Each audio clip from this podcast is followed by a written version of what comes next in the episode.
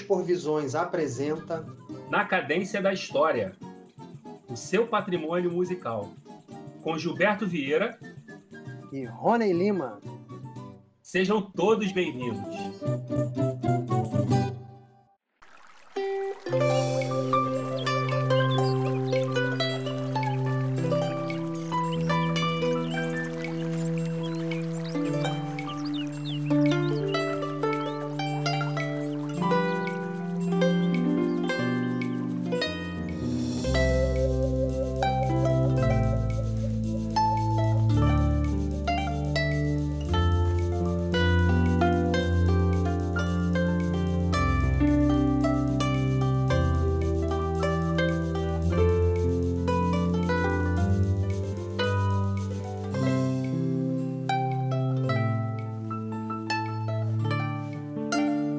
Vocês acabaram de ouvir um trecho de Brilho nos Olhos, composição do nosso convidado Paulo Esteireiro.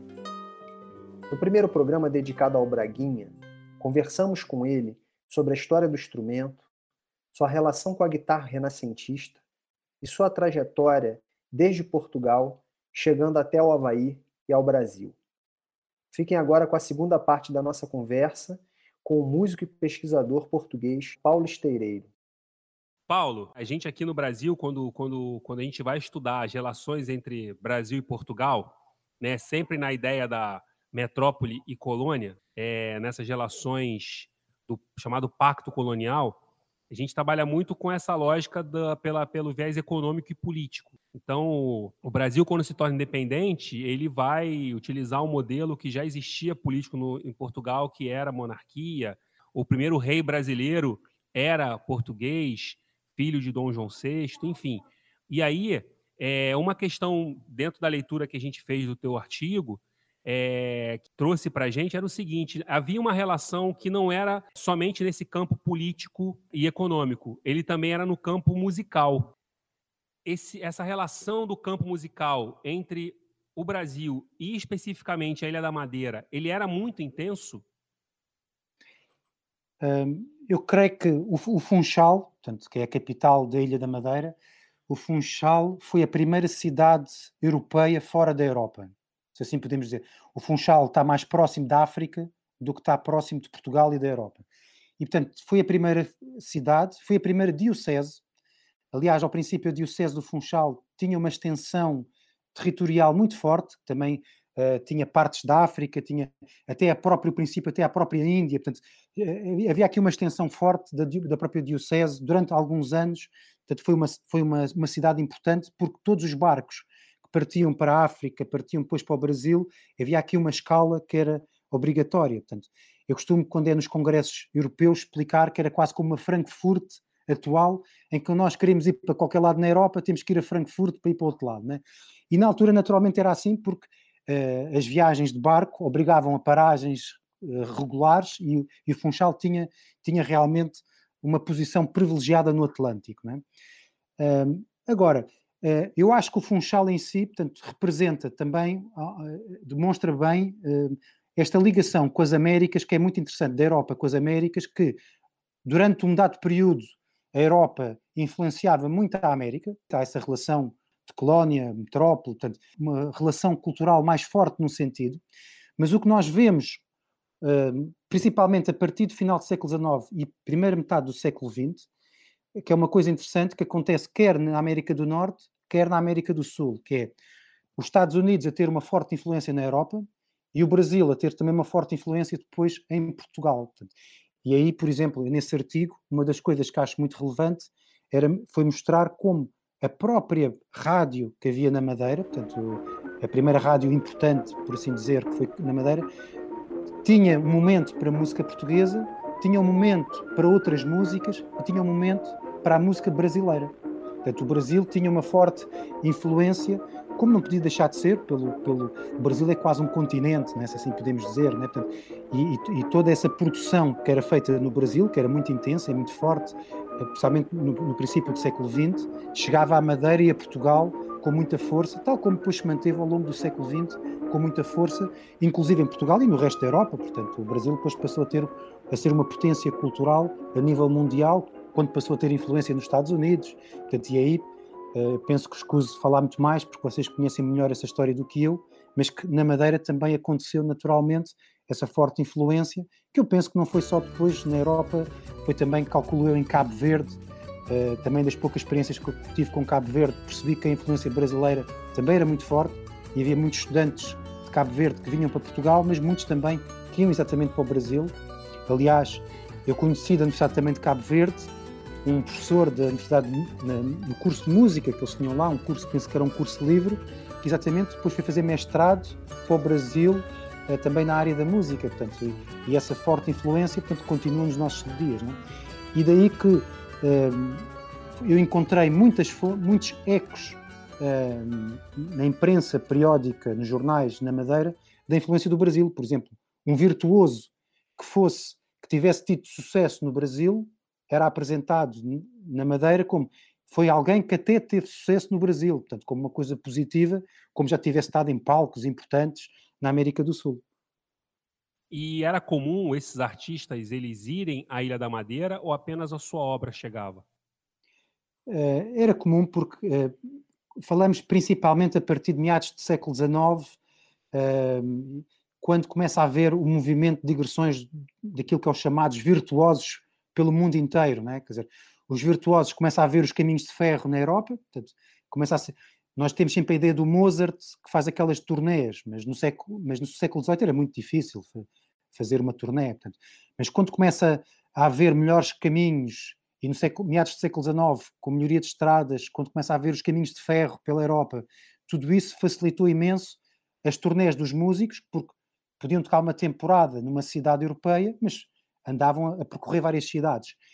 E começou-se a perceber que no Brasil, em África, nas colónias portuguesas, que na América do Norte, havia aqui caminhos, portanto, várias cidades com teatros, portanto, o Funchal tinha vários teatros, no Brasil havia um conjunto de teatros, e portanto os músicos que vinham para o Brasil paravam normalmente no Funchal, era uma das cidades em que eles paravam, e às vezes atuavam cá durante uma semana, duas semanas, portanto, era comum haver aqui paragens, às vezes até de meses, portanto, consoante o tipo de artista.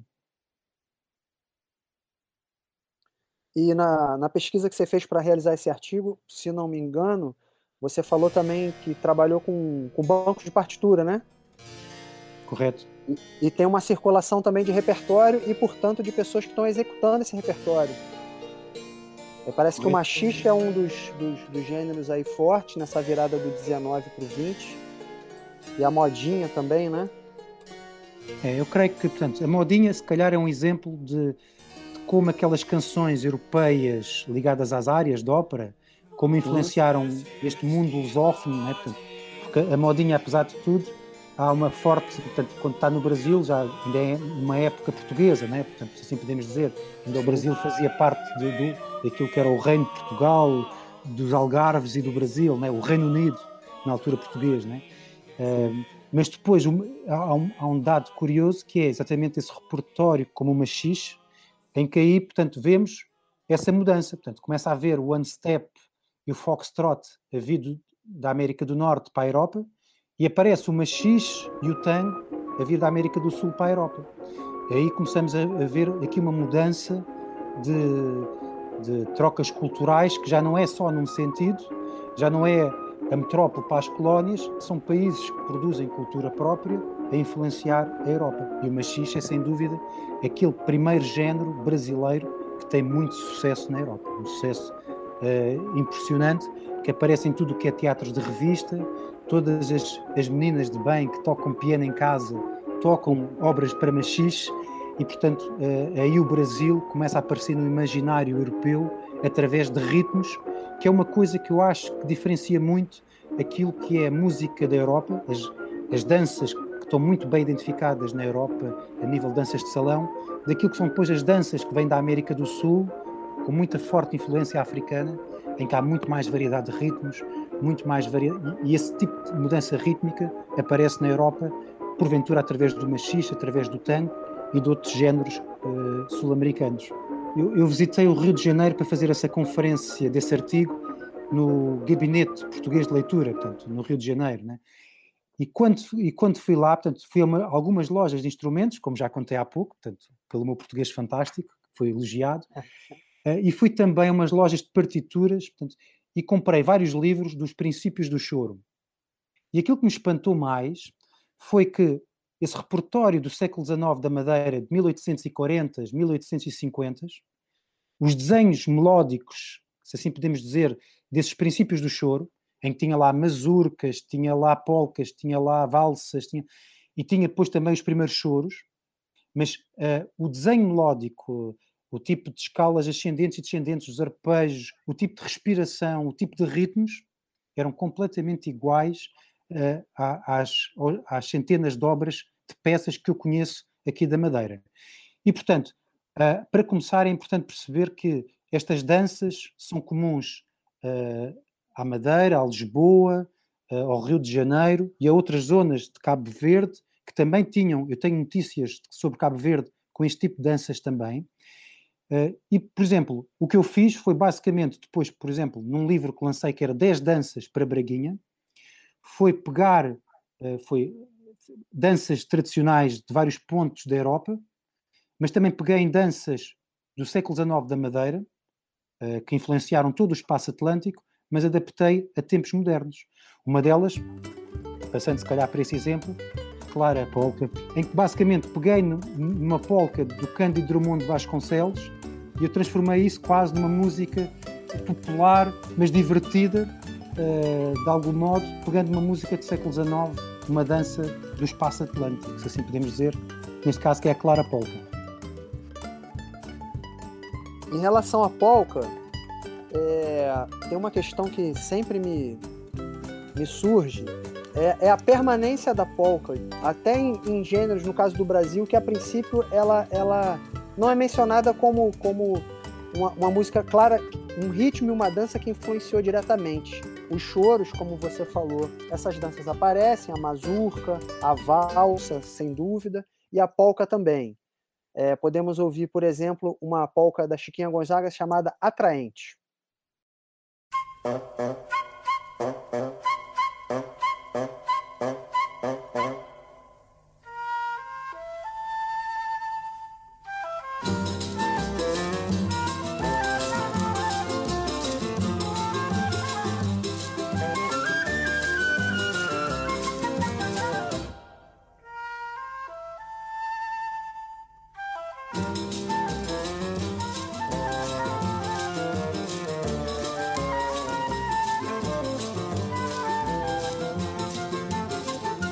E além desse, desse, de, desse grupo de danças que, que influenciam diretamente o choro, me chama a atenção como a polca, por exemplo, aparece no próprio baião.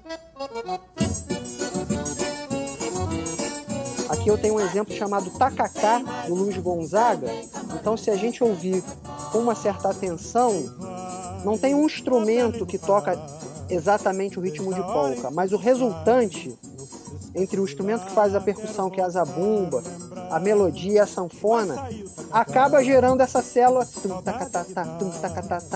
E aparece isso em diversos outros baiões, na verdade, que eu acho, o Pedro pode até contribuir comigo nessa questão, que é a importância, inclusive, do próprio regional de choro, como o grupo que fazia parte da maioria dos rádios na época das gravadoras. Então eram músicos de choro que, na verdade, tocavam diversos gêneros musicais diferentes, como o próprio tango, bolero, foxtrot, e também o baião. Então, na verdade, era um grupo de choro. É comum, dependendo da época que você ouvir, gravações de baião, por exemplo, que tem cavaco, que você vai encontrar pandeiro, que você vai encontrar flauta, que você vai encontrar violão de sete cordas.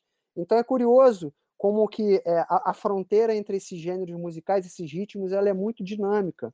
E às vezes um ritmo que está restrito a um determinado gênero ou a uma determinada época, ele, ele pode ter uma força tão grande que ele atravessa outras gerações, vamos dizer assim, de estilos e, e gêneros musicais. O que, que você acha disso, Pedro?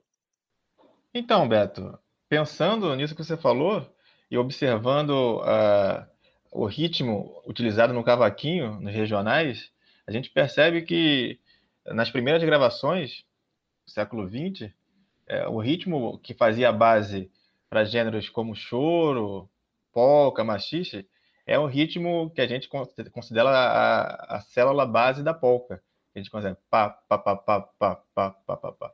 muitas vezes você percebe que o cara anuncia lá, ah, o grupo vai tocar um choro, e aí o cavaquinho vem fazendo um ritmo de polka. Então eu acho que isso era muito presente mesmo, assim, não tinha um ritmo é, para cada estilo, né? Acho que era muito presente esse ritmo de polka que com o tempo foi, eu posso chamar, falar que foi amolecendo. Que a gente tem algumas é, interpretações de um grupo que era formado pelos irmãos do Pixinguinha, se não me engano, que acho que era o Henrique, que tocava cavaquinho, e ele já faz um ritmo mais amachichado, uma coisa mais. Então, a gente pode perceber essa, esse ritmo da polca nesse início do cavaquinho. E mas é interessante também ver como você conseguiu reparar no baião. Se a gente pegar aquele baião muito famoso do Valdir Azevedo, delicado, o início é um violão fazendo né? Isso aí também é, lembra muito o ritmo da polca, da, da célula rítmica da polca. Pedrão, tu podia traduzir esse tchanka langa tchanka tchanka tchanka langa tchanka aí no cavaco pra gente? Deixa eu pegar aqui. Não sei se o som vai sair legal. Algo como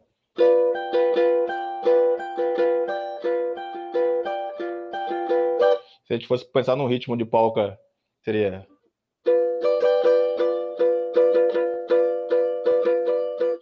Algo assim.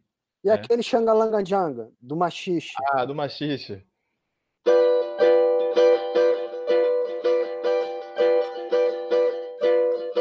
Então, pessoal, o papo está muito bom, mas teremos que ficar por aqui. E vamos continuar essa conversa no próximo episódio, quando vamos falar das rotas do Atlântico. Abraços e até lá. Terminamos assim mais um episódio do Expor Visões na Cadência da História. Queremos agradecer a audiência de vocês. Críticas e sugestões são sempre bem-vindas. E não deixem de visitar o blog exporvisões.com. Até a próxima!